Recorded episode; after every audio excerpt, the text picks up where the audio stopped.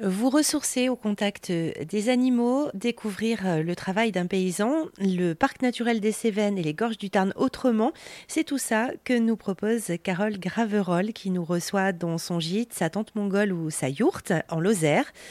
Euh, Carole Graverol, vous êtes euh, paysanne, vous êtes éleveuse de brebis, de chevaux et d'ânes, et puis vous nous permettez aussi de partir en randonnée.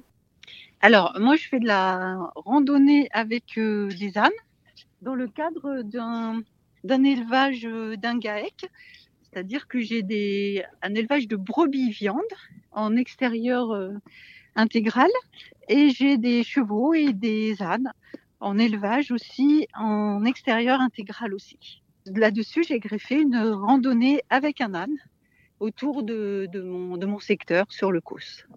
Cette activité, euh, vous, la faites de manière, euh, ces randonnées à, à Dodane, vous les faites de manière indépendante ou bien vous vous êtes associé avec l'office de tourisme ou comment vous travaillez finalement?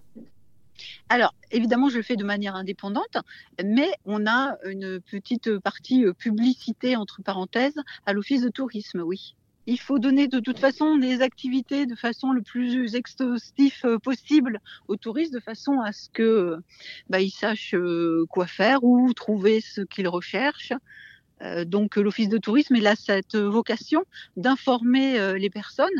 Donc c'est un win-win si vous voulez.